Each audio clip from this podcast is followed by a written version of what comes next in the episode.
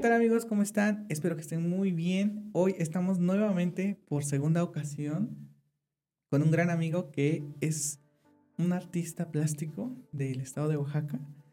Y ahora este, pues tenemos nuevas noticias, nuevas sorpresas de proyectos que ha estado trabajando y yo creo que les va a interesar mucho. Estamos otra vez con el buen Devan. ¿Cómo estás? Hola, este, Hipólito, muchas gracias por la invitación. Y pues ya tenía mucho tiempo que no nos veíamos, ¿no? Hay que ponernos al corriente.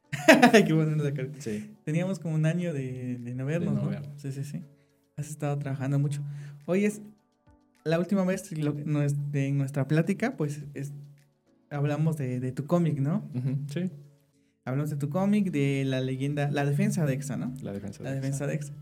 Después de que grabamos, después de que salió el podcast, eh, como que al mes anunciaste que ese proyecto se, se iba a cancelar. ¿Cómo estuvo la cosa? ¿Se canceló? ¿Ya no se canceló? Porque después sacaste otro comunicado que sí, pero se iba como postergar. ¿Cómo estuvo ahí la cosa? Vaya. Sí, eh, recuerdo que esa vez estaba en un proyecto que ahorita te voy a decir cuál es. ¿Cuál fue más bien dicho? Y no me sobraba el tiempo. Sentía que todo me consumía. Y prácticamente quería solo eh, poner mis esfuerzos en proyectos que pues sí iban a tener un auge, ¿no? Y este, recuerdo que la defensa de EXA, el número 2, como que no había mucho interés. Y es que el error de las grapitas es este, de que si te tardas mucho en publicar un número de otro, como que se pierde el interés. Y ah, entonces. La de, este, sacando la, serie, ¿no? Sí. es que es complicado, ¿no? y, y, no precisamente por gusto, sino porque se me atravesó ese proyecto. Y este, y pues sí, se fue deteriorando como el hype, digámoslo. Y este, como que sí no veía como mucho interés ahora, ¿no? Y dije, mmm, chale, ¿no? Ni modos, dije, ¿no? Será para otra ocasión, para que termine la historia y lo vuelva a republicar, pero completo, que esa es la idea, ¿no? Ok. Sí, porque la leyenda de Exa iba a ser una trilogía, ¿no? Y se quedó hasta la segunda edición. Se, quedó, se quedó en dos. En dos. Pero entonces, ¿sí piensas sacarlo más después o, o piensas hacer como un, una sola una edición donde incluya los tres? De hecho, este, te diría que sí la voy a acabar, pero se me atravesó otro proyecto que también les voy a hablar ahorita. Y voy a terminar ese proyecto que está ahorita. Y sí, mm, me comprometo a terminar la defensa de Ex. Ya sea que termine en un número individual para que sea la trilogía o que sea el híbrido, que creo que es lo más viable, porque creo que tiene más auge y tiene mayor posibilidad de circular. Ok, todo en uno. Sí, en un solo tomo. No hay posibilidad de que fueran las dos cosas, eh, seríamos Sí, podría ser, pero serían como las grapas en copias bajo demanda, ¿no? Para quien las ah, tenga y ya diga, ah, es que quiero completar mi trilogía, sale, pues te la hago. Sí. ahí está. Porque se quedaría incompleta la conexión. Sí. sí, Por lo menos igual yo que ya tengo los, dos. los dos, los dos primeros eh, pues ejemplares, faltaría el tres para hacer como la colección. Sí. Sí, habría que ahí checarlo. Ok, qué genial. Este, también estuviste este, la última vez que nos vimos, que fue cuando me viniste igual otro, no sé, compilado de cómics, ¿cómo se puede decir? Sí, este, es Volador, no, volador Noctámbulo. ¿Ese proyecto este, lo haces en colaboración con otras personas o se fue una única edición o cómo estuvo? Sí, este, es una revista colaborativa con varios artistas, no solo de Oaxaca, sino que a nivel nacional y está a cargo de este, Sarigüeya Caricatura, que es un amigo mío, se llama Félix, hace mucha historieta y es uno de los pioneros actuales del cómic, ¿no? Este, oaxaqueño. Y ah, es oaxaqueño. Es oaxaqueño. De hecho, él me ha como eh, asesorado en algunas cosas de impresión también. Gracias a él pude sacar, pues, este, me dio la idea básicamente de sacar mis impresiones en grapita. Entonces, le debo mucho a él. Y parece que el número 3 de Noctámbulo podría salir en octubre, noviembre, que es temporada de muertos. Y este, creo que se va a abrir convocatoria. Lo bueno es que eso es libre, pero sí deben ser interesados ¿no? en que hagan cómic y se comprometan a hacer una publicación, porque sí este, se necesita compromiso, básicamente, ¿no? Ok. Son, son este, ¿cómo se le llaman esos? Son como historias chiquititas, ¿no? sí, son como de este, dos, tres hojas. One shots, se les dice, o historias cortas, ¿no? Sí, son historias autoconclusivas, se les dice pero van desde las cuatro páginas a seis hasta 40, 50 páginas. Depende de, la, de lo extenso de la historia, pero son autoconclusivos. ¿Por qué son autoconclusivos? Porque pues prácticamente no hay una continuación. Todo inicia y termina en un solo ah, número. Ok, a eso se refiere. Es como a esto y así ya. sí, exacto. ok. Genial. Güey, ahora sí cuéntanos los proyectos que estuviste trabajando. Ok.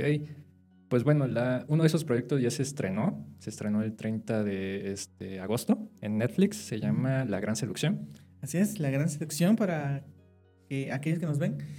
A estas alturas, este, ya la gran mayoría vio La Gran Seducción, supongo. Este, pues van a venir un poco de spoilers, supongo.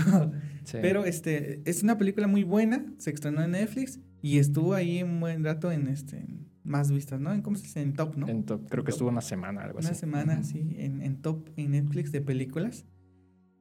Y cuéntanos, ¿cómo fue toda esta onda? Porque la película, ¿cuánto duró? Tres años en hacerse, ¿no? ¿O cuántos años? Eh, creo que fueron dos. Dos años. Creo que dos. Sí, algo así. ¿A ti te contrataron desde el primer año? ¿O, cómo fue el, el, ¿Cómo fue? Cuéntanos todo el proceso desde que te llamaron o, cómo se surgió el, el... Sí, es una historia interesante.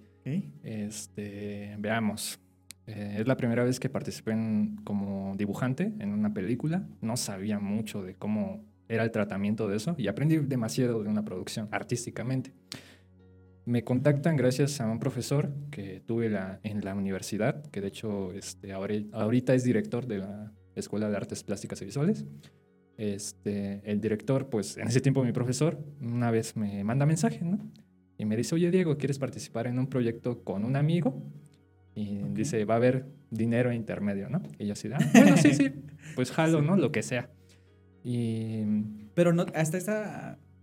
en ese momento no sabías qué proyecto, nada más te dijo un proyecto y... Un proyecto, no sabía qué era, la verdad. Y tú dijiste, ah, sí, lo que sea, sí. Sí, de hecho en ese, en ese momento estaba con lo de volador y estaba con lo de la defensa de EXA. Por eso se interrumpió de tajo todo ese procedimiento. Dije, sí, ¿por qué no? Que no, no creo que dure tanto, dije, ¿no?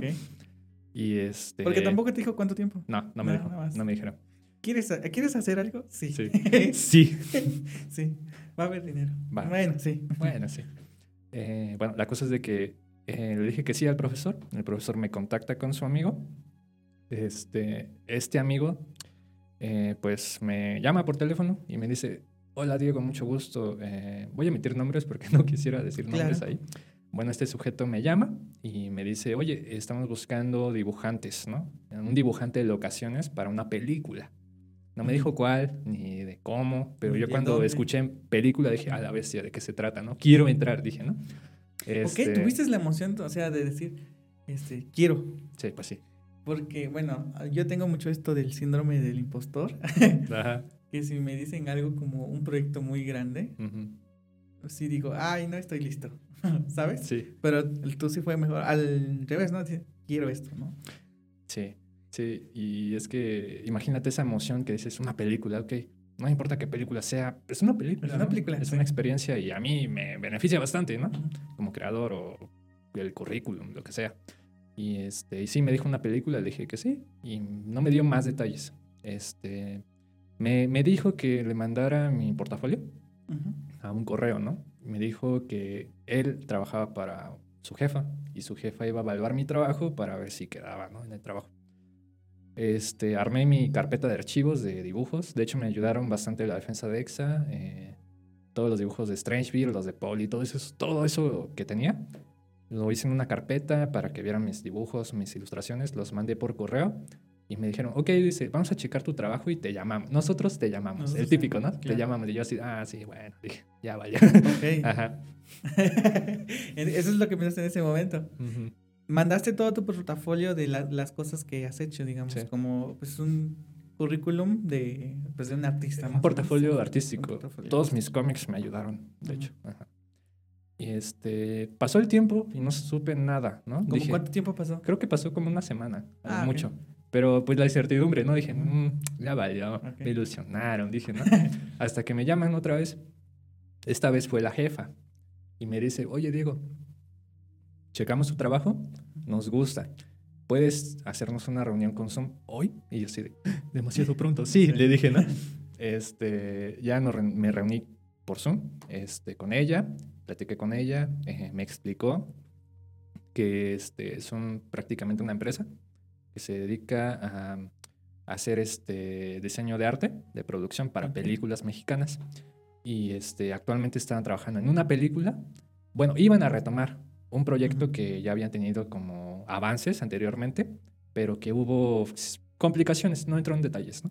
Y me dijo, sí, es una película y, este, y queremos un dibujante de locaciones y pareces buen candidato, te vamos a entrevistar. En el Zoom me dice, es que necesitamos que dibujes rápido. Este, tú dices que trabajaste, bueno, que estudiaste artes plásticas, ¿no? Para ese entonces yo le había dicho que ya me había graduado, pues que tenía experiencia en dibujo y que pues prácticamente podría servirles, ¿no? Sí, sí. Este, me dijeron, ok. ¿Y si ya, ya, habías, ya te estabas graduado esta vez? Sí, ya me había graduado. Pero tenía poquito, ¿no? Creo que yo salí como en julio del año pasado. Entonces estamos hablando que inicié por ahí de agosto, me parece, el, proyecto. No estoy muy seguro. Mediados de julio o agosto, por ahí. Entonces, este... De, hecho, ahora que lo pienso, la película tiene como un año, que es de, entre de producción más los avances. Entonces, no son dos años, es uno. Este, bueno, la cosa es de que esta, esta, esta este, jefa eh, me dice, sí, necesitamos un dibujante, necesitamos que sea rápido y vamos a ponerte a prueba. Y yo sí, sí. Y Todo esto te lo dijo por Zoom. Por Zoom. Y yo como con un nerviosismo, ¿no? Porque yo soy muy nervioso, ¿no? Y dije, ah, no manches, voy a dibujar rápido, ¿no? Y este, la cosa es de que mm, me revelaban poquito. No sabía mucho de la película, por decir que no sabía nada, ¿no? Igual ellos cuidan mucho eso como... Secretismo, obviamente. Sí. ¿Sabes por qué pasa eso? Porque no le van a revelar información a cualquier persona. Necesitan estar seguros de que van a trabajar con él y, este, y que pues el secreto va a estar a salvo, ¿no? Y ya por ese y, ese, y en ese instante estabas a prueba, dices, ¿no? Estaba a prueba. Entonces igual no te podían revelar. No me podían revelar, exacto. Lo cual aplaudo porque creo que es bueno. O sea, todos deben cuidar sus proyectos y, este, y no juzgo por ese aspecto. Entonces yo dije, va. Eh, sí estuve como varios días, como una semana creo, este, dibujando y me pasaban fotos de locaciones, ¿no? Locaciones así como de lagunas, ¿no? Dije, ah, qué rarito, se ve, se ve raro. Yo al principio creí que era una película de cine de arte, ¿no? De esas como independientes que proyectan en, en, este, lugares públicos o, o teatros. Teatros, o, o, sea, muy independiente, ¿no? Sí, muy underground. Ajá, pero yo de todas maneras pensaba que era una gran oportunidad para mí, porque pues es una, película, ¿no? Y yo dije, dije, chingón, sea lo que sea, chido, ¿no? Este, bueno, estuve una semana dibujando, eh, me pasaban fotos de, de, esos como, esas lagunas, que, que de hecho se, esas, esas este, locaciones fueron en Villa Victoria y en este Valle de Bravo, en CDMX, ¿no? Es, es, un lugar extenso donde hay mucha agua, es una laguna literal, y es áreas como montañosas verdes, ¿no? Y, este, y yo dije, ah, ok, está curioso esto. Y me decían, dibuja casitas, ¿no? Casitas de, con, que sean como este, humildes, ya sea de madera, de adobe y de techo de dos aguas, ¿no? Que son estas de techo de esta forma, de lámina o de, o de este o de este, ¿cómo se llaman? Las plaquitas. Eh, eh, ¿Asbesto? Eh, ¿Tejas? Tejas, ajá. yo dije, ok. Y ya todo, todo guiado, ¿no? Me decían, ah, ok, haz esto, esto, esto. La cosa es de que los artes conceptuales tenía que dibujar esas casitas alrededor de esas fotos, ¿no? Y yo así de, ok, está, solo hago lo que me piden, ¿no? Y a lo largo de, de esas pruebas conocí a otras personas, ¿no? Por medio de Zoom también, porque se, se estos cuates se, se este, presentaban avances por medio de Zoom también. O sea, que también estaba escuchando lo que decían, ¿no?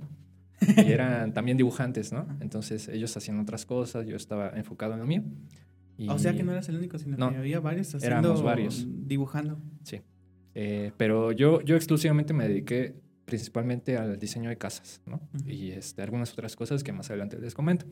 Pero los demás, digamos que de la jefa de producción de arte, este, era jefa del, amigo del maestro que me, que, por el que me contactaron. Ese era el director de arte. Y aparte eran asistentes de arte, ¿no? Que eran estos, este, estas personas que estaban ahí en esas reuniones. Y yo era dibujante de locaciones, que era como básicamente como el ayudante del ayudante, ¿no? Okay. La chichintle de la chichincle. y bueno, al, final me dijeron que sí, que sí quedaba. Y ahí había, hubieron como varios obstáculos porque me decían, ok, necesitamos que estés dado de alta en el SAT. Y yo dije, ah, sí, ya estoy dado de alta, pero necesitas tu firma electrónica para cobrar. Y yo dije, no tengo mi firma electrónica. y le dije a mi jefe, que es contador, oye, pa, ayúdame a sacar mi firma electrónica. Y tú sabes que en el SAT sacar firma electrónica está, está, está de Todo lo del SAT es... Sí, está, cabrón. Sí, sí. Pero este, pues sí, gracias a Dios se, se, dio rápido lo de la firma. Creo que menos de dos días ya tenía mi, mi firma. Y yo dije, no manches, es un milagro, ¿no? Porque lo que pasa es de que te pagaban, pero tenías que facturar. Ok. Entonces, este, haz de cuenta que cada, cada este, persona involucrada en la producción, había como un presupuesto para esas personas, ¿no? Entonces, este, ese presupuesto que ya estaba destinado a tu trabajo, a tu paga, te lo desglosaban ya sea semanalmente, mensualmente, pero era muy esporádico, ¿no? Pero obviamente sí te pagaban todo, pero por poquitos, ¿no? Por poquitos. Es como de, trabaja, paga, trabaja, paga, un poquito más, ¿no? Y así hasta que te agotes todo el, el, presupuesto. Y sí tenía que facturar, facturar, facturar. Entonces, este, sí fue algo como un obstáculo, pero chiquito. Y algo nuevo, ¿no? Sí. algo nuevo. ¿Cuánto tiempo te daban para que dibujaras las locaciones? Este, variaba mucho, eran dibujos muy rápidos. De hecho, los dibujos que hice, este, eran, los primeros eran a lápiz, muy rápidos. De hecho, no puedo mostrarlos, pero porque firmé un contrato literalmente de que todos esos trabajos ya no son míos, literalmente se toman como trabajos bajo comisión y este, ya son este, propiedad de la empresa por la que trabajé, ¿no? Entonces, este, sí, me gustaría enseñárselos, pero no, no quiero jugármela en ese sentido. Sí, sí. Pero sí puedo hablarles de esto. Y este, y pues sí hice, pues diseñé prácticamente todas las casitas que ven de la película. Eh, son como conceptos míos, obviamente guiados, ¿no? Me decían, tenían que ser eh, casitas de una puerta, de una este, ventana, de techo de teja, de techo de dos aguas, ¿no? Todas esas este, casitas, básicamente hice bastantes a lápiz y una con mejor detalle que otras. También recuerdo que me tocó hacer diseños de una iglesia, que de hecho sale en la película, una cúpula, ¿no? De la iglesia. Todo eso era como para ver cómo era la distribución del pueblo. que ya verlo en la, película es otra cosa, ¿no? Dices, no manches, es como pasar de un dibujito a eso. Te digo que uno aprende mucho desde que tú dibujas el concepto. Es la idea, pues. Ese concepto se lo pasan al departamento de construcción o escultura, como se llame. Y ya ellos dicen, ok, vamos a, este, perfeccionar estos diseños, a cuadrarlos y hacerlos que se monten, ¿no? Entonces es un proceso artístico, ¿no? Pues sí, es todo un proceso. De hecho, creo que ese pueblito no existía, ¿no? Ellos lo crearon así. Sí. Era como nada más un pues, campo abierto y ellos eh, crearon las casitas y crearon el pueblo para poder grabar la película. Sí. De hecho, eh, hasta Memo Llegas, que es el actor principal que da vida a Germán, él en entrevistas en noticieros o en podcast eh, menciona que literalmente no había un pueblo ahí, se tuvo que montar todo desde cero por ahí por eso hay un trabajo artístico, entre yo entraron los asistentes de arte. Entonces es un trabajo colaborativo, ¿no? De muchas personas. Y este, algo curioso de donde grabaron, em, usaron dos locaciones, Valle de Bravo y Villa Victoria, pero un obstáculo que, que mencionan ellos es, es, de que está muy poblado, o sea, hay muchas casitas, ¿no? Ya sabes, aquí como los cerros. Y, este, y en la película es una isla, Santa María del Mar se llama el lugar, es un lugar, este, pues literalmente en la nada, ¿no? Sí, que es una no hay más casas. Que está rodeada de, de agua. Es una isla, ¿no? Y ahí viven en medio, ¿no? Que el único medio de transporte es por... Por lanchita, exacto. Entonces, en postproducción, lo que hicieron fue con BFX o efectos visuales, borraron las casitas que eran como las que estaban, este, las reales, digamos así, de los pueblitos o de las personas que vivían ahí. Por eso es que en la, en la, en la película se ve como una isla pero no, no estoy muy seguro si, si hicieron que pareciera una isla porque quitaron lo demás digitalmente o si es como una isla, encontraron una islita ahí. Entonces sí quitaron bastantes cosas digitalmente. Entonces ahí, ahí, te das cuenta de todo el trabajo que, que se hizo para transformar al pueblito de Santa María del Mar. Sí, para hacer que existiera, ¿no? Porque no existía. Luego lo crearon de cero. Entonces los dibujos que te pedían eran muy rápidos, o sea, te ponían tiempo o decían lo más rápido que puedas. Sí, la distribución de, de, de casitas eran muy, muy básicos, muy, muy rápidos, sin tanto detalle. Poco a poco fui avanzando y pon tú que me daban al día, porque trabajaba diario, me daban al día como, no sé, una hora y dibujaba seis casitas, ¿no? Y, este, y de esas me pedía modificaciones, por eso que era, era tardado, ¿no? Me decían, no, es que el director este, quiere que se modifique esto, ¿no? Y yo tenía que modificarlo manualmente a lápiz, ¿no? Y volver a este, enviarlo. Y volver a enviarlo, exactamente. Lo bueno es de que la tecnología es de gran ayuda. Nada más tomas foto y si los avalan, eh, me daban el visto bueno, los escaneaba y los enviaba. Entonces eso era lo, lo, interesante de eso. Y también trabajé digital. Este, me pidieron también que saltara del, del, dibujo analógico, o sea, lápiz y acuarela, que también hice acuarelas. al dibujo digital. De hecho, este, en ese entonces eh, apenas este, tenía como muy poco conocimiento del digital, pero sí sabía. Y de hecho sí se me complicó un poquito, pero este, también hice algunas cositas digitales, ¿no? También hice como... Recuerdo haber hecho un concepto de Santa María del Mar digitalmente, ¿no? Con, la, con todas las casitas, la laguna, el muelle y la, la iglesia, ¿no? También hice algunas cositas que eran como detalles de enagua. Eh, las enaguas creo que son como los cortes, este, los diseños eh, tejidos de los bordes de las prendas de las mujeres, ¿no? Ok, esas son enaguas. Eso, eso es lo que yo entendí, porque ni yo entendía, haz de cuenta que la jefa me decía, es que las enaguas son estas, y yo así de, es que no sé de ropa femenina.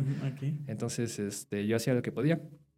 Entonces, esos diseños, esos bordados, al final no, no, no los usaron, pero este, sirvió, ¿no? Como parte de la experiencia. Este, también diseñé algunos vestuarios para Yalitza. La, la mayoría no quedaron, pero quedaron algunas como ideas, ¿no? Que eran para el, para el departamento de, de este diseño de vestuario. Y, y si hay alguna que otra prenda que digo, ok, esto sí parece lo que hice. Dije, sí, está, está bien. Ok, entonces, como tal, tú lo dices, tú hacías como la idea principal, la semilla, ¿no? De, okay, te decían, no, pues dibuja un vestuario de una persona, puede ser el pueblo. Tú agarrabas y pues ya lo imaginabas, supongo, y lo dibujabas. Me decías que tu mamá te ayudó porque igual no conocías mucho del tema me asesoró, porque te digo, yo como hombre, no, sé mucho de la indumentaria, entonces este, si me preguntan qué es una enagua, qué es un corte B o algo así, no sé qué es, pues. pues. Entonces le digo, es que, este, mamá, ayúdame en esto porque no entiendo algunos conceptos. Y me decía, ok, es esto y esto y esto. Y yo así de, ok. Y ya, este, lo bueno de esas, este, cuando, cuando trabajé en esos vestuarios, los asistentes de arte, me mandaban referencias, ¿no? De Google. Por ejemplo, ellos, fíjate, lo interesante de esto, porque había algunos asistentes de arte que checaban por medio de internet como ideas, ¿no? De cómo iban a hacer las prendas, porque de, ahí deben de surgir las ideas. Y me mandaban, haz una vestimenta este, que se asemeje a esta y a esta y mezclala con esto, ¿no? Hacer como una mezcla de varias vestimentas y este, como para ver qué sale, ¿no? Y si funciona. Entonces hubo una temporada en la que sí trabajaba así, me mandaban las fotos o las eh, imágenes de Google y yo decía, ok, este, tengo que hacer las, este, los pantalones, las faldas, de acuerdo a lo que me están pidiendo, porque al final de cuentas es un trabajo, ¿no? Sí. Digamos que yo no tengo voz ni voto, solo es lo que me dicen, ¿no? Ok. Pues sí, nada más, eh, tú tienes que hacer el, pues lo que te, te piden, ¿no? Haz esto y ya, lo hacías. Exacto. Wow. ¿Y llegas a conocer a algún, este, algunos actores en videollamada o no? No, ¿no? ¿Fue solamente el trato con tu jefa? Fue con mi jefa directamente, porque algo que deben saber es de que, bueno, al menos como yo soy de aquí, de Oaxaca, y los demás estaban en Ciudad de México, no sé qué otros no sé qué otros este, hayan trabajado en otros estados, igual vía, este Zoom, como yo. Este, pero los que estaban en CDMX supongo que los conocieron, lo cual los envidio un poquito porque también hubiera sido chido que los hubiera conocido, ¿no? Sí, sí. Sí. Y este, te digo, yo estuve desde el inicio del concepto, ¿no? Ya había ciertos avances como concept arts este, digitales, este, pero no había como algo en concreto. Entonces a mí me tocó ver este, cómo, cómo era como, desde que quería, la, por ejemplo, la, la directora de, de arte, eh, qué actores como quería, ¿no? Y cuando me mostraba los avances de, es que mira, Diego, son esto, ese es el pueblo que, las locaciones, estas son las casitas que vamos a utilizar, porque había, utilizaron casitas reales de los habitantes de allá, algunos pues. Y en la película se ve que todos en un mismo pueblito, ¿no? Pero la magia del cine. este, me tocó ver cómo eran que ellos querían, que, este, me tocó ver más bien cómo, cómo, qué, qué este, actores querían para la película, ¿no? Por ejemplo, me decían, oh, queremos a este actor, que es Memo Villegas, para, la, para este, el personaje de Germán yo cuando vi a, Memo Villegas dije, ah, es el Teniente Harina, sí lo ubico. Dije, qué chingón si, si se queda, ¿no? Ojalá se quede, ¿no? Ya después me enseñaron, este, queremos esta actriz para, para este, Ana. Y la actriz era Yalitza Aparicio. Yo dije, ok, bueno, eh, pensarán lo que ustedes piensen de Yalitza, pero es que tener a Yalitza en una película tiene peso, ¿no? Sí. Por, por el simple hecho, por el simple nombre. Entonces yo dije, no manches, es Yalitza, ¿no? Ajá. Entonces dije, al final se quedaron los actores y yo dije, ah, chingón, chingón. Este es un trabajo que, sin querer, eh, y sin que ellos me conozcan y yo los conozca, estamos trabajando en un mismo equipo, ¿no? Para una misma película. Claro, son parte del equipo, ¿no? De, pues para sacar las cosas adelante. Sí. Entonces, a ti te comentaban todo cómo iba el proceso de la película, porque tú entraste cuando todavía no existían los actores, digamos. Solo existía el concepto. existía el concepto, pero este, tenían ciertos avances ya. No sabía cuánto habían avanzado, pero el proceso de casting, o sea, para los actores, estaba muy fresco. Entonces, digamos que eso ya fue el departamento de casting, ¿no? Los, que dijeron, estos son los actores y actrices. Pero te digo, yo, yo en el proceso vi cómo, cómo evolucionó todo, ¿no? Hubo un momento en el que ya este, terminé todo lo que tenía que hacer y este, creo que duró el trabajo como seis meses, cinco meses, algo así. Ok, todo ese tiempo trabajaste en la película. Sí, sí, pero haz de cuenta que no era un horario definido, porque obviamente todo fui, fue vía remota, estuve en mi casa todo el día, pero hasta eso, este, haz de cuenta que tenía que estar atento a las llamadas, a los mensajes, porque prácticamente esto era como tu mejor amigo en ese tiempo. Te, si te mandaba un mensaje la jefa de que tenías que corregir estos dibujos, tenía que hacerlo. O me llamaban, me llamaban y me decían, tenemos este, reunión con la carpeta, tenemos reunión con Netflix, que es la distribuidora de la película. Necesitamos este, avances de tus dibujos para nuestras carpetas. Haz de cuenta que todos eh, aportábamos algo, ¿no? Artísticamente. Entonces todos mandaban sus cosas como un trabajo en equipo, como de esos de una secundaria, en la prepa que decían, yo hago esto, yo hago esto, y al final lo uníamos. Algo así es. Entonces yo tenía que mandar mis avances, eh, los, los, asistentes tenían que mandar sus avances, y todo se conglomeraba en una carpeta que los mandaban a Netflix, ¿no? Entonces yo así de, ah, no manches, y sí sentías presión porque pon tú que si uno falla y, y, este, todo se pierde, ¿no? O quedas mal porque desde un inicio me decían, oye, Diego, este, necesitamos que seas rápido, atento, porque esto es como un engranaje, ¿no? Si tú fallas como engranaje, los demás, ¡pam!, se cae y no, no sirve esto, ¿no? Necesitamos que sean todos eficientes. Y yo sí de... ¿Y sentiste la presión? Sí, mucho, mucho, porque te digo, eh, es la primera vez que participo en algo así, no sabía la magnitud ni el trabajo que está detrás de esto. Este, y te lo puedo decir desde mi experiencia, pero yo también me pongo en el lugar de los demás. Por ejemplo, la jefa, que este, me imagino todo el estrés o todo el trabajo que tuvo que hacer porque ella fue la que lideró a todos, a los de lo que yo entiendo, porque mi departamento era de arte, ¿no? Pero también tenía que, que supervisar a los de vestuario, a los de construcción, ¿no? Era la jefa general, digámoslo así. Ok, de todo como el departamento creativo. sí, imagínate esa presión. Está campeón. No manches. Trabajaste seis meses ahí, este. Pero dices que como que ya te tenían un dinero estimado, pero te lo fueron soltando como poquito, poquito, poquito, poquito. Exacto. ¿Firmaste algún contrato? Sí, ¿no? Sí, obvio. ¿Por seis meses? ¿O este, así tiempo decía el tiempo que dura el proyecto. Porque ahí es tiempo indefinido. Haz de cuenta que todo, todo dependía del, del avance que se tenía al día de la producción. Porque si había paros, por ejemplo, de que, no sé, tormentas, llovía, que no era época de eso, pero pon tú, ¿no? Cualquier cosita. Este, que pasara ahí y frenaba la producción, eran días que se, que se consumía y alargaban el trabajo. Pero pues todo se terminó en, alrededor de seis meses. Y digo para mí porque supongo que los demás, había otros departamentos que siguieron trabajando. Le digo, cada quien terminaba lo suyo y ya terminaba, pero quizás había otros, por ejemplo, los de construcción, que todavía seguían trabajando o los de vestuario que, que, todavía seguían trabajando más, ¿no? Entonces creo que ahí dependía mucho de, de, hasta, hasta qué punto te dejaban de necesitar, ¿no? O te decían, eh, hasta aquí terminaste, ¿no? Okay. Entonces yo, yo tomo como de esa forma, no creo que todos, todos hayamos este, terminado en seis meses, la verdad, ¿no? Porque los actores era otra cosa, pues nosotros preparábamos literalmente eh, terreno para que los actores vinieran y le dieran vida a la película, ¿no? Ok, qué genial. Eh, ¿Nunca te invitaron como a, si quieres, ven, aquí estamos, a Ciudad de México? Ah, ¿Sí, no? Ciudad de mm, México. Hasta Ciudad de México. No, eh, al principio sí me iban a decir, necesitamos que vengas porque regularmente los dibujantes de ocasiones se necesitan físicamente. O sea, yo, yo estaba aquí, pues. Entonces, y también para que vean como pues el lugar donde se va a grabar, exacto. se da una mejor idea. Exacto. Pero creo que, no, aparte de que es un gasto para ellos, creo que es lo mismo, porque, o sea, a mí me mandaban directamente dónde iba a hacer las cosas. Entonces, pon tú que si iba allá, me decían, es aquí. Y era lo mismo, pero estaba allá, ¿me entiendes? Ok. Entonces, supongo que era como lo mismo. No, no ¿Y estoy muy seguro. ¿Buscaste en Google Maps ese lugar? No. Sí, ¿Sí sí, sabía que era, pero este, creo que está como a dos, tres horas de Ciudad de México, Valle de Bravo, algo así. No estoy muy seguro, no me haga mucho caso. Pero, este, sí- es, sí, sí, el Estado de México, ¿no? Sí, es el Estado de México. Pero sí está muy urbanizado ahí. Y te digo que ahí hubo mucho trabajo de efectos visuales porque taparon todo, pues. O sea, las casitas, vaya, todo. Sí, sí. Wow. Habría que ver las fotos de compararlas, ¿no? De Sí, la realidad con la ficción. sí, exacto. Ok, qué genial. Y supongo que te van a seguir llamando para más proyectos, ¿no?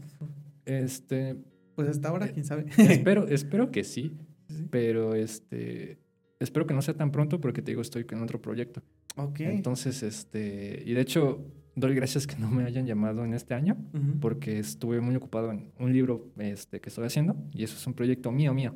Porque Ah, digamos que la película es un proyecto comunal, es de varios, pero esto es mío, mío. Entonces quiero darle prioridad a lo mío, ¿no? Ok, entonces por ahora no estás este, trabajando con el, con otro. Con, Es el, con, el, con el empresa. crew, así se, le, así se le llamaban ellos. No, Ujú. ahorita no. Ok, andas eh, trabajando en tus proyectos personales. Sí, Sí, sí. Es lo que, bueno, vi en tu Instagram que pusiste algo de este.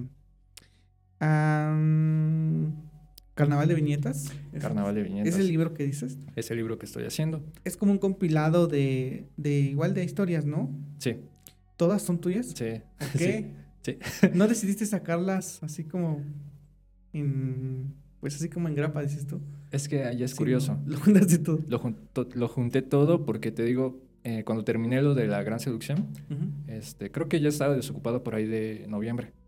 Entonces envié un archivo final de todo, de todo el trabajo que hice porque me solicitaban, iban a cerrar carpetas. Cuando Ujú. cierran carpetas quiere decir que ya daban por terminado el trabajo todo, Sí, el de sí. todos, ¿no? Entonces cuando ya envié ese, ese archivo para Netflix o, o la empresa que trabajé, porque haz de cuenta que, un, dato curioso, la empresa a la que trabajé directamente es esta, este, no voy a decir nombre, pero eh, se dedica a lo que te dije, ¿no? Producción de arte para películas, ¿no?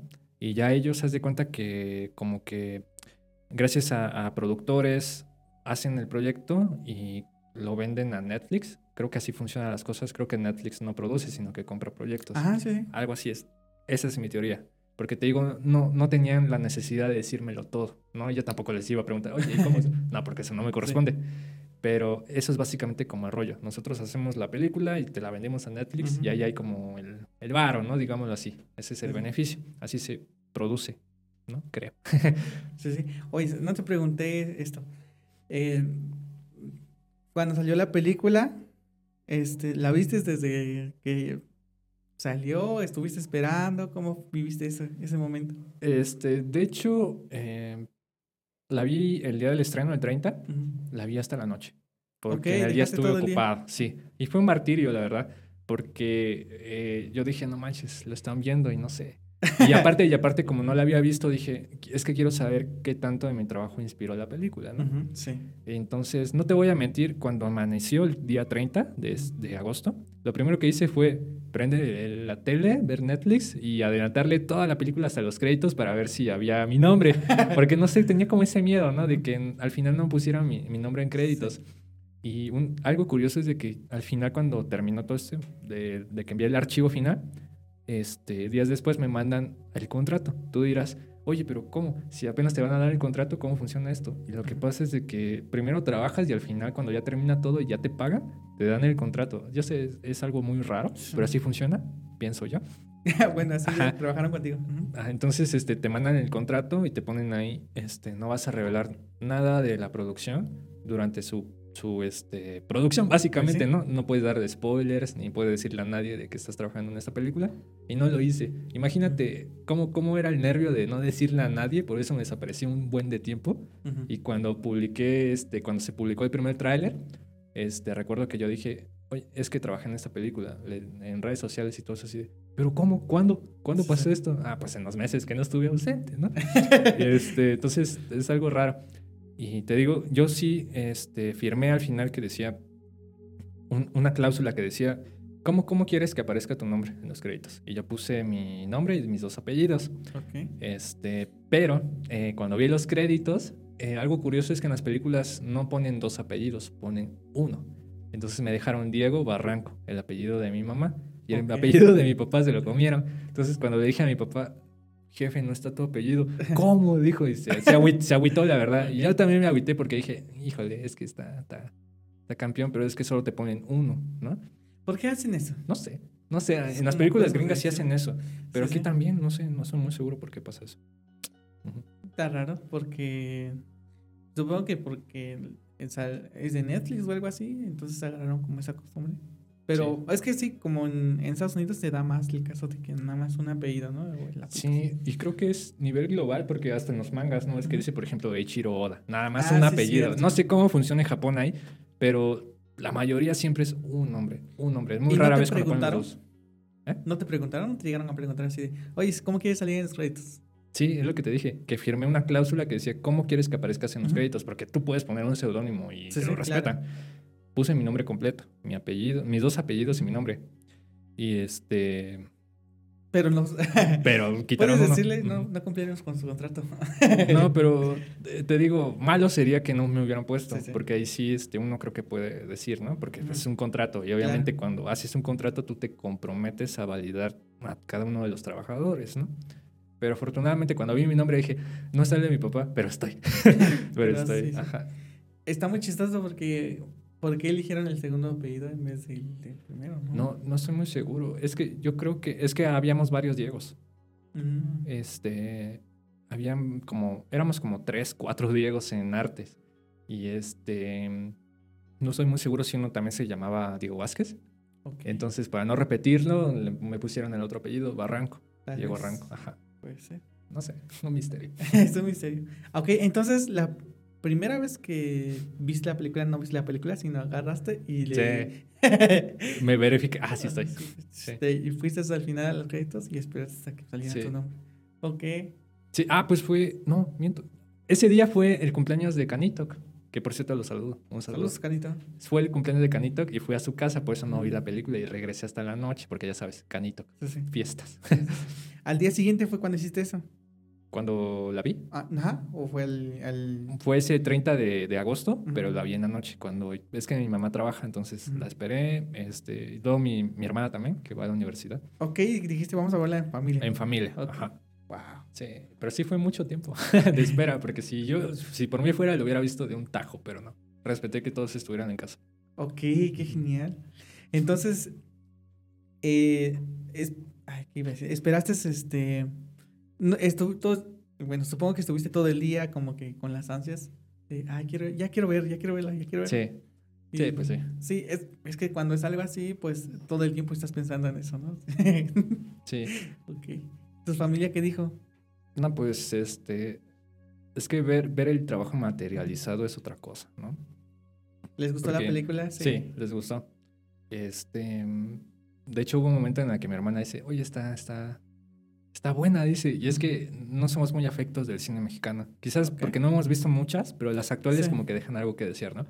Y este creo que la venden con el concepto de que no es una típica película con actores blancos, porque la mayoría tiene esta tez morena y, sobre todo la historia, ¿no? Que si bien es como una... Es una versión mexicana o un refrito, porque hay como tres versiones de, de la misma película, pero esta en lo personal, tomando en cuenta el contexto de México, sí te la crees, porque dices, ok, hay muchas este, poblaciones rurales alejadas de la ciudad que pues están en situaciones muy precarias, ¿no? Claro. Entonces, no sé, como que incita mucho la reflexión, ¿no? Todo ese rollo, porque también hay, ya viste la película. Sí, claro. hay una escena donde el hermano de Germán se va a los Estados Unidos, ¿no? Varios se van a los Estados Unidos porque no hay trabajo. sí, refleja como la, la este, lamentable situación en la que vivimos. Está muy tropicalizado, ¿no? Sí, exacto. A México. Y creo que eso es lo que agradó al público, porque pues todos dicen, es que sí, es una comedia, pero es, o sea, sí está bien, pero no, no está ni Marta y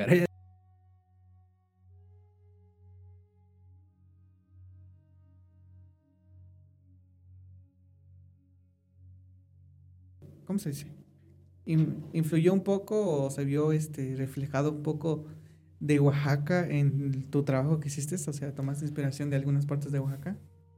Mm, pues creo que no, porque te digo, todo no era que yo pudiera darle como mi toque, sino que era como guiado, ¿no? Me decían, ah, esto, haz estas casas, porque mi trabajo, mi trabajo así como más fuerte fueron el diseño de las casitas, ¿no? La distribución.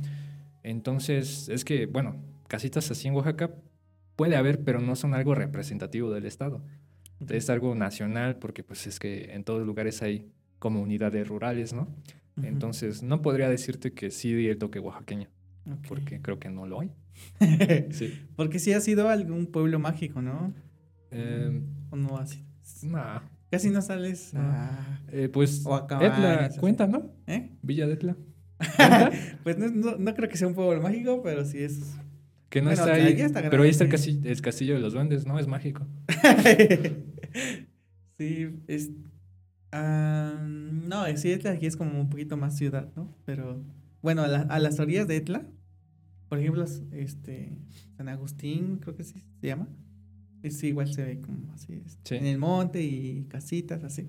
Ok, Yo pensaba que igual te inspiraste un poco de, de algún pueblo de, Oaxaca, pero no, es como te pedían hacer esto y ya hacías, ¿no? Sí, es que te digo, al final fue un trabajo de, de este, bajo comisión, básicamente, ¿no? Te pagamos y haces lo que te pidamos, ¿no? Y pues es un trabajo, o sea, si hubiera tenido libertad creativa, no, no sé, no sé cómo hubieran sido las casitas ni nada por ese estilo. Pero este, puedo decir que sí, no, no hay como influencia oaxaqueña en eso. Ok, ahora sí cuéntanos de tu nuevo, el nuevo proyecto en el que estás, ah, el proyecto personal. El proyecto personal que me está consumiendo, creo que todo el año. Comencé en enero porque este... Es que la última publicación que hice en Grapita creo que era una recopilación de fotos, ¿no? Después de ahí sí tenía como varios, varios, tengo una libreta de apuntes con varias historias, ¿no? Que voy rescatando, que me van gustando, la reescribo y este, digo, ok, voy a sacar esta en Grapita. ¿no? Tenía, cinco, tenía seis historias que iba a publicar en formato grapa, así como las que tienes, esos formatos este, cuadraditos. Y, este, y dije, ok, pues vamos, eh, ahora que soy libre, vamos a tratar de escribirlas y eso. Pero recibo un mensaje, esta vez por Instagram, de unos cuates que tienen como un podcast que se llama The War News. y, es, y habían fundado su propia editorial llamada The War Editions, una editorial independiente, obviamente donde ellos habían sacado sus propias novelas, se autoeditaban, pero lo curioso y lo que me llama la atención es de que no son como yo, por ejemplo, que yo imprimo en externos y sale de mi bolso y los revendo, ¿no? Sino que ellos literalmente suben el archivo a KDP Amazon y ya este, las imprentas de Amazon en Estados Unidos imprimen los libros y ya ellos este, literalmente traen los libros, ¿no? Para venderlos. Entonces, lo que me llama la atención es de que son libros, libros, ¿no? Media carta. O sea, son un poco más largos del cómic convencional que estoy manejando. Y como ya me habían entrevistado, ah, ya me habían entrevistado anteriormente, me dijeron, oye, ¿quieres? Estamos por abrir nuestro sello de cómics, de novela gráfica. ¿Te gustaría participar? Y yo así de, sí, ya sabes que yo le doy sí a todo. Entonces, este, me dijeron, ok, eh, sabemos tu trabajo, eres bueno y queremos publicarte. Y yo así de, ok. me dicen, ¿qué trabajo tienes eh, concluido que podamos publicar? Ojo, necesitamos proyectos que tengan al menos 150 páginas. Y yo así de, uff, ni eso tengo contando EXA ni todo lo que he publicado. Al principio les planteé la defensa de EXA. Les dije, es que tengo esto. Y les había llamado mucho la atención. Sí. Este, me dicen, ok, este, mm, ¿Qué te parece si terminas la defensa de EXA? Que sean 150 páginas y, y, que no sea una serie tan corta de tres números, sino que extiéndete, extiéndete. Y porque estoy muy seguro, me dijeron, que hay algunas cositas en las grapas que no pudiste profundizar. Le dije, sí, es que no pude profundizar en varias cosas porque son series limitadas, cortas, ¿no? Entonces me dijeron, hazlo novela gráfica. Y yo así, es que tengo que replantearlo todo. Y de hecho sí, no, no, te voy a mentir, sí hice como un manuscrito de cómo, cómo extender toda la historia. De hecho escribí bastantes páginas. Y, este, y yo dije, ok, pero esto no me va a dar tiempo de hacerlo, porque el dibujo es a mano y me lleva más tiempo. Les dije, es que sí quiero publicar con ustedes, pero no sé. No, no me voy a comprometer porque pienso que no puedo cumplir la fecha, ¿no? Me dijeron, ok, ¿no tienes otra cosa? Insistían y yo así de, ok, ok. Y se me ocurrió.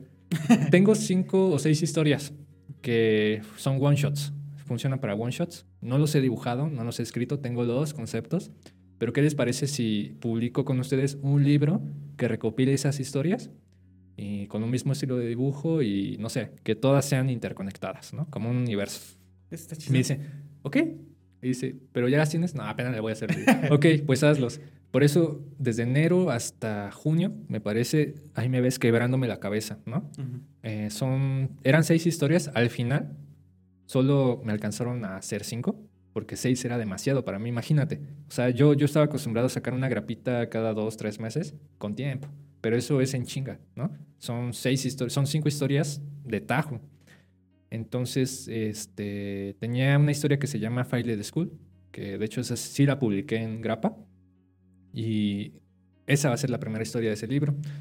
La segunda se llama Black y Viajero del Tiempo. Es de un perrito que viaja en el tiempo. Está narrada a forma de cuento porque tiene rimas. Este, la tercera se llama C27 y K89 es de robots, como robotcitos. Y de hecho sí hay como conexión con la defensa de Ex ahí porque son como la anatomía parecida. Eh, después ahí eh, Strange Rules, que tomé básicamente los personajes de Strange y de Polly, pero el concepto original era un fanzine, que tú lo tienes. Sí, claro. Pero los creé como historieta, desde una historia, y de hecho es la más larga del libro, dura 44 páginas y la acabé ayer, precisamente. Lo agrandaste, hiciste como aventuras, algo así. De hecho, eh, Strange es un personaje importante para mí porque es la personificación de la ansiedad, ¿no? De mi ansiedad. Recordemos que nació en pandemia, ¿no? Entonces le di, un, le di un contexto a Strange Beer, cómo nacen, de dónde vienen, por qué hacen lo que hacen, ¿no?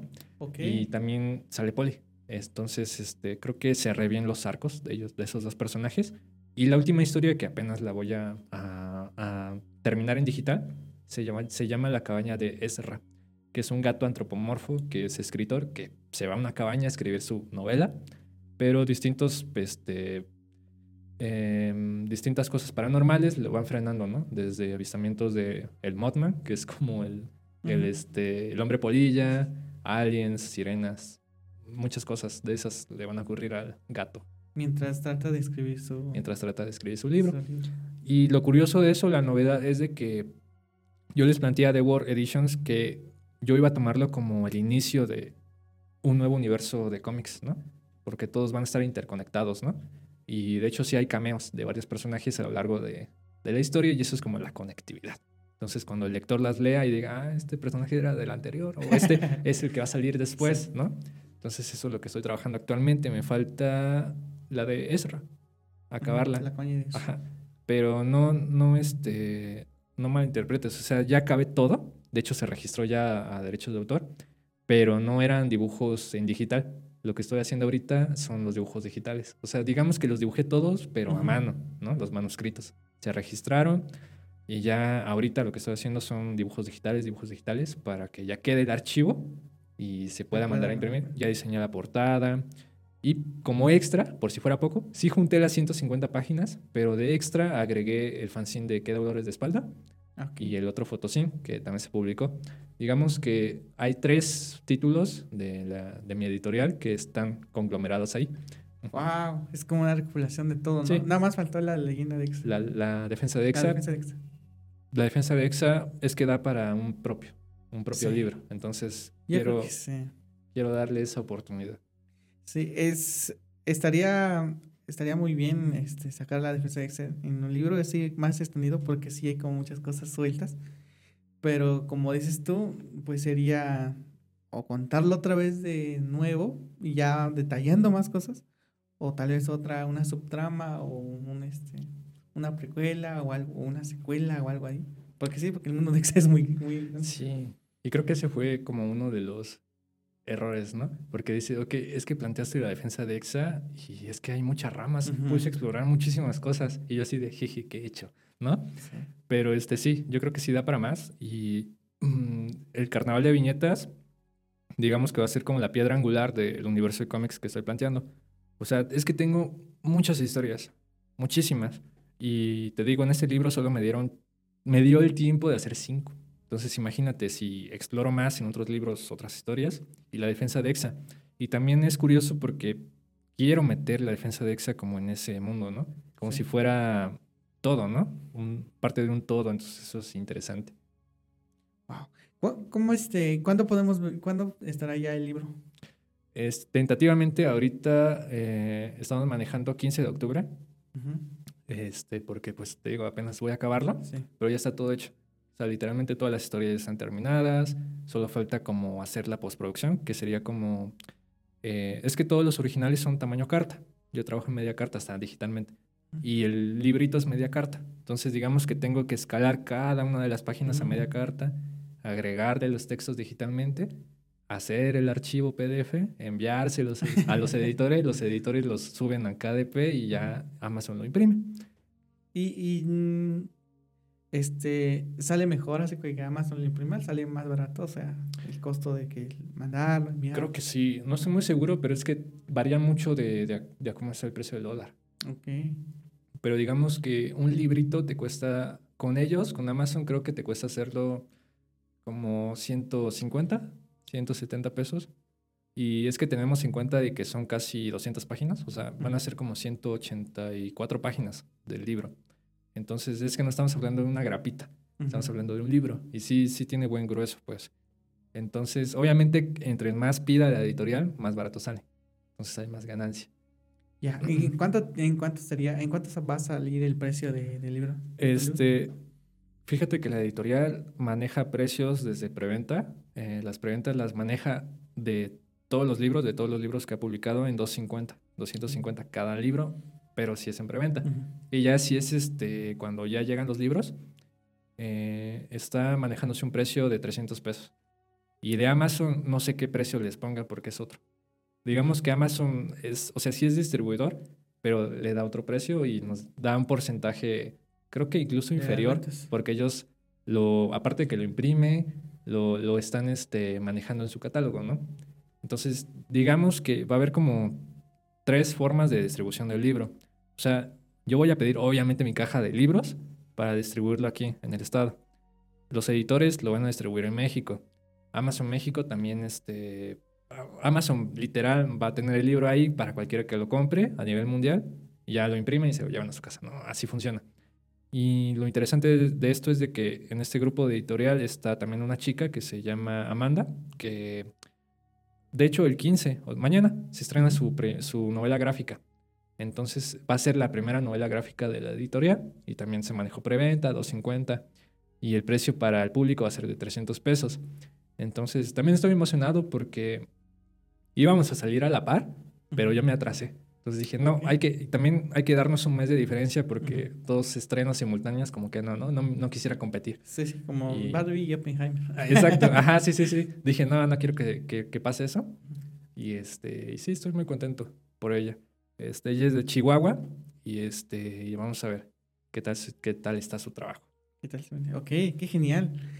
Este, pues ya platicamos de todo un poco algo, este, ya para terminar, algún proyecto a futuro que tengas. Este, pues fíjate que primero acabo el, carnaval de viñetas, es, cuando ya se imprima, eh, sí quiero dar como presentaciones aquí, porque pues es mi primer libro, es el inicio de mi universo de cómics, ¿no? Y porque yo sí quiero escalar más, ¿sabes? O sea, hay personajes e historias que no alcanzaron en ese libro, pero en otro quiero que salgan, ¿no? Para expandir ese universo quiero acabar EXA. Eh, entonces el otro año, eso sí, el otro año sí este, necesito titularme. No me he titulado porque se me cruzó lo de la gran seducción y ahora el libro. Entonces no, no, he tenido chance de eso. Pero quisiera empeñarme en la universidad, a, este, titularme. Y algo ingenioso que se me ocurrió es de que ahí, para titularme, ahí puedo titularme por medio de novela gráfica. Entonces lo más probable y lo que, lo que me conviene a mí es matar dos pájaros de un tiro, es titularme con la defensa de EXA. O sea, acabar la defensa de EXA para mi titulación y a la vez para que salga a la venta.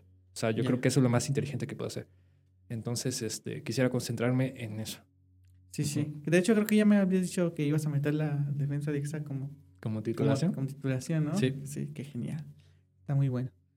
Bueno, pues tus redes sociales para que te siga la banda. Vi que cambió de DB Original a este, Devan Arts, ¿o cómo Devan Works. Devan Works. Sí, porque te voy a decir, te voy a ser sincero. Es que cambié porque siento que es un renacer de, de este, la editorial.